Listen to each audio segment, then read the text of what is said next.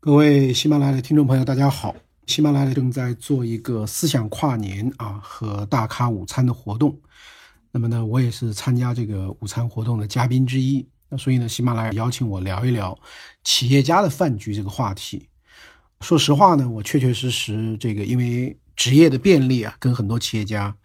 吃过饭啊，可能你能想到的著名的企业家，我可能大部分都有过这个饭局啊，比如说这个。呃，马云、马化腾、李彦宏、马明哲，到年轻一代的这个王兴、陈维、张一鸣、黄峥，确确实实都有。有些企业家呢，像王石先生，可能还有过很多次的饭局啊。任正非没有有过饭局，但是呢，近距离的这个也采访过两次。那不过呢，呃，我长期是坚持一个我们学新闻时候的这个原则，就是除了正式的采访，以及经过采访对象的许可，那么。绝不把私下场合中的一些话呢，这个拿出来去公开啊。那所以呢，这个今天呢，我嗯也没办法去讲自己的这些饭局啊，我就讲啊两个我没有参与的饭局吧。但是呢，呃也是多多少少有点联系啊，跟大家助助兴啊。第一个呢是二零零六年六月三十号啊，当时段永平啊，大家都知道段永平是打造过小霸王、步步高的这个著名企业家。二零零六年那个时候呢，他是这个四十五岁啊，当时刚好回中国这个度假，所以在六月三十号呢，在网上他花了呃六十二万美金呢。当时说是天价啊，就竞拍到了跟股神巴菲特共进午餐的机会。那这个钱呢是啊捐献给巴菲特的一个这个慈善的这个基金啊，是为了解决穷人问题的一个基金了。当时因为他在中国度假嘛，我就邀请他做一个电视节目啊。当时我还在第一财经业余这个兼职啊，就主持了一个叫会见财经界的这个栏目啊。我的本职工作是第一财经日报的总编辑啊，呃，所以他就来了一趟上海啊，我们做了一个这个节目。当时呢，他跟我说：“他说这个事情炒得这么热啊，我非常意外，不想让这个事情影响我的生活。”他说：“巴菲特的投资理念呢，让我这些年赚了不少钱啊，所以呢，我感谢他一下，没有什么。而且呢，这个钱又不是给他本人的，是捐给慈善组织的。然后呢，在这个过程里面呢，他就讲了怎么跟巴菲特结缘啊，因为段永平是两千年以后啊，到美国去跟家庭团聚啊，除了陪陪孩子，他觉得总要做点事儿，就想到做投资。”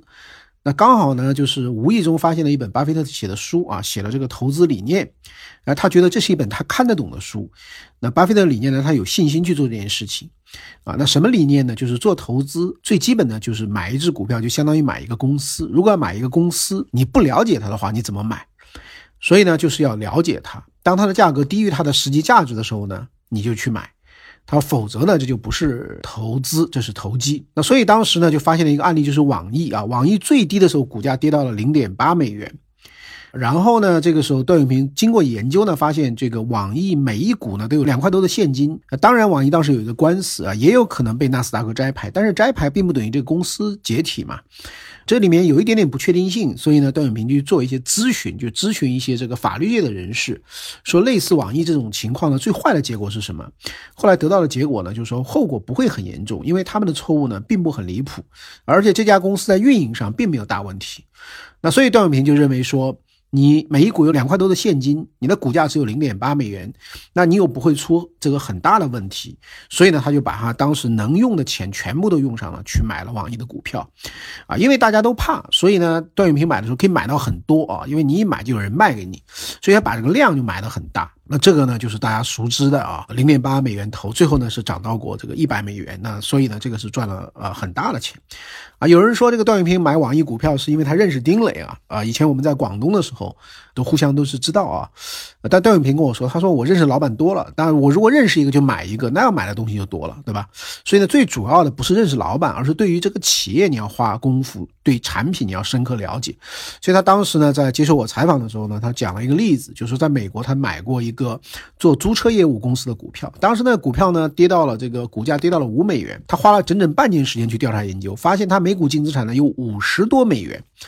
那算了一下，就是把他净资产打对折，那还有二十五美元，所以最后他买了一百多万股，那这个股票呢啊也从五美元涨到过这个一百美元以上，所以段永平的观点就是说，投资不在乎失掉一个机会，而是千万不要抓错一个机会啊。他跟巴菲特竞拍这个午餐的时候呢，用的这个名字叫 Fast Slow 啊，意思就是欲速则不达所以他当时跟我说，他说做企业跟投资啊，都像开车，其实每天每时每刻都在开，所以你一味的追求快呢是没有意义的啊，做企业这么多年，最深刻的一点体会啊，包括做投资，最重要的就是你自己要能够驾驶，根据自己的自身情况啊，就自己能够驾驶的速度呢去发展，而不是盲目的求快。就你做这个处理事情，只看一个月的一单生意，跟你能够看十年这个做出来的结果是不一样的。那当然慢不是说就让你停下来，而是指呢你要这个特别的小心。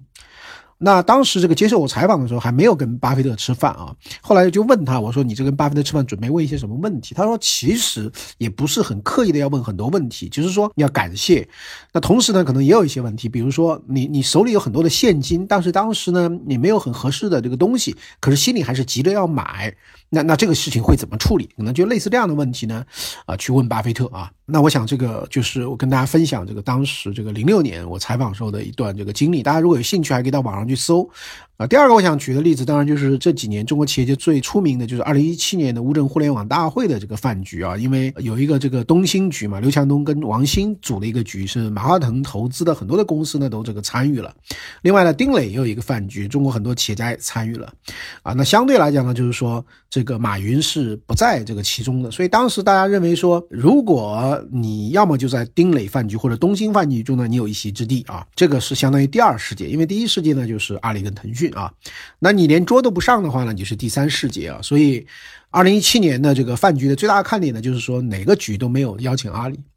那后来这个东西呢，我写了一篇文章啊，写了一篇文章，我写的就是说阿里的生态呢，类似于一个日不落的帝国，就是阿里要构建一个当时说全球买、全球卖、全球汇、全球付、全球运、全球游等等等等的啊一个商业帝国。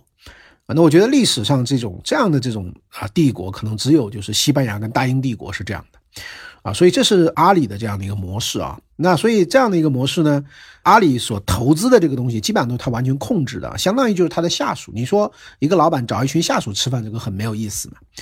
那腾讯的这个模式呢，它类似于这个一九四九年成立的北约啊，就北大西洋工业组织。那么每一个成员呢是独立的国家啊，但是呢，美国是他们共同的后盾。我我当时写文章就说，腾讯呢，啊，就相当于美国，它依靠超强的流量，这个流量相当于美元的信用跟流动性，啊，以及这个它的软实力，所以呢，啊，它推动北约不断的扩张，啊，那这个文章出来以后呢，马云呢，马化腾他们都看到了啊。腾讯呢也有这个高层跟我联系啊，就讨论这样的这个问题，啊，那马云说这篇你这篇文章写的还是不错的啊，但是我在这个文章里有一个建议啊，就建议二零一八年乌镇饭局的时候。丁磊请马云啊，马化腾请马云聚一聚啊，吃餐饭啊，或者马云广邀英雄去一起吃饭啊。马云说这个不行，说这个就写的太 low 了，好像我们这些人就是在一起吃饭的啊，这个非常非常有意思啊。因为跟马云认识非常非常长的这个时间，所以说话也是非常直接啊。他觉得我写的好，他就说好；他觉得写的这个不好，他就说不好啊。啊，就是我想这个讲到这个第二点，所以二零一八年就没有这个饭局了啊，这个是这样的一个情况啊。那最后呢，再说一个这个非常小的一个一点吧，就是二零一六年这个巴菲特和这个段永平这个饭局上呢，这个段永平带了一个非常年轻的一个年轻人。去跟他一起吃饭，那这个年轻人就是在二零一八年特别红火的这个拼多多的创始人黄峥啊，因为他们这个本科都是浙大毕业的啊，那个认识以后，那后来段永平曾经给过黄峥很多的这个建议。前不久呢，我跟黄峥这个吃饭的时候呢，黄峥也提到，就是段永平对他其实有啊很多的影响啊，本质上就是一个就是做任何的事情呢要特别特别的这个本分。我们那天这个吃饭的时候呢，黄峥是打车半个多小时，跟他的一个助手一起过来的，啊，那吃完饭我还有一个这个驾驶员接着我就走了，啊，那后来我们走在路上的时候呢，看到黄峥和那他的助手呢还在旁边穿马路，在那里叫这个出租车啊。啊，所以我想，这样一个这个几百亿身家的一个创业非常成功的年轻人，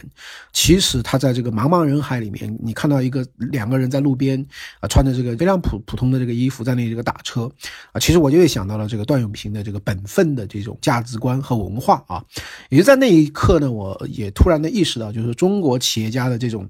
本分的啊，这样的一种这个传统，其实已经从段永平的这个一代啊，传到了这个黄峥一代的身上啊。那我也是因此呢，其实对于啊目前还是非常有争议的这样的一个拼多多啊，我从这个内心里面其实是非常相信他的这个后劲的啊。就是我想跟大家分享的这样的一些饭局吧。那当然，我自己也会在喜马拉雅的我的这个商业文明课程啊，和这个企业家创富这方面的这个课程里面，啊，也会不定期的吧，有的时候跟大家讲一些跟企业家交流的这个情况，但是集中在一些思想和一些价值的这个层面啊，希望对你有所帮助。